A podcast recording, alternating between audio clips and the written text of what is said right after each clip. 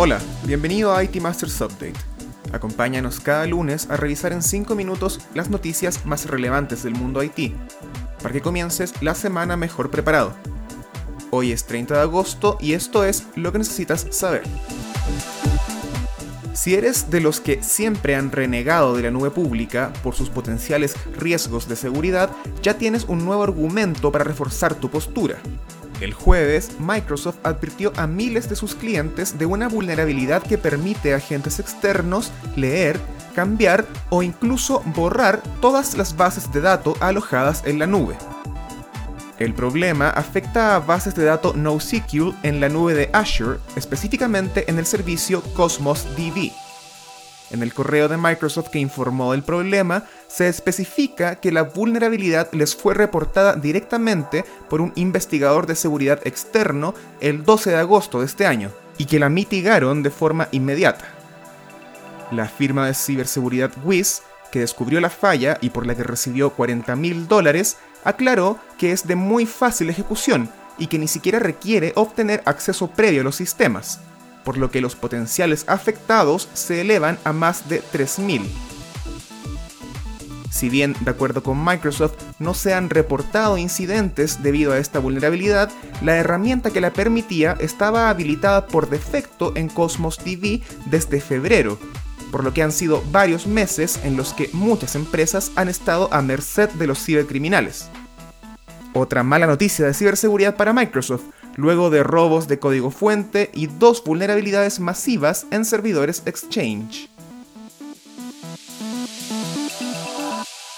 El 25 de agosto de 1991, solo cuatro días después del fallido golpe de Estado a Mikhail Gorbachev, Linus Torvalds, un ingeniero de software finés americano, también haría historia, al publicar el kernel de Linux y la segunda versión de la licencia pública general GNU. 30 años han pasado desde ese momento y de no haber sucedido, el mundo sería muy distinto a como lo conocemos hoy en día.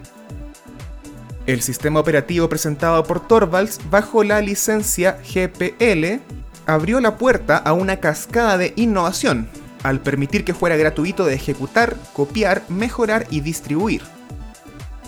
Tres décadas después, el kernel de Linux es básicamente omnipresente. Está en los teléfonos Android ejecutando la mayoría de los servicios que utilizamos a diario, se encuentra en todas las supercomputadoras del mundo, administra las nubes públicas, renderiza gran parte del contenido que vemos en los cines e incluso llegó a Marte. Si pensamos que Torvalds lo desarrolló como un pasatiempo, es realmente impresionante lo que ha conseguido en 30 años. Así que celebremos. Finalmente, luego de una seguidilla de incidentes informáticos de alta gravedad, el gobierno de Estados Unidos está haciendo todo lo que está a su alcance para poner freno a los cibercriminales. El miércoles, Biden consiguió que Google y Microsoft comprometieran cuantiosas cifras para ayudar a robustecer la ciberresiliencia del país. Google se comprometió a invertir 10 mil millones de dólares en un periodo de 5 años para mejorar la respuesta a amenazas e impedir que ataques a la infraestructura crítica, como la de Colonial Pipeline, o casos de cadena de suministro como la de SolarWinds, se repitan. Google indicó que se enfocará en la implementación de lenguajes seguros y frameworks para aplicaciones que sean escalables y a prueba de criminales. El lenguaje de programación Rust se integrará al kernel de Linux como un lenguaje secundario a C. El testeo de código y actualización se hará mediante herramientas como Dependabot, entre otras medidas. Microsoft, por su parte, comprometió una inversión de 20 mil millones de dólares, pero aún no ha especificado en qué se utilizará. También les recuerdo que concerniente al tema de la ciberseguridad, acabamos de publicar una extensa investigación en video sobre el ransomware en el mundo y en México. Puede encontrarla en nuestro sitio o en nuestro canal de YouTube IT Masters News. Eso fue todo por esta semana. Hasta la próxima.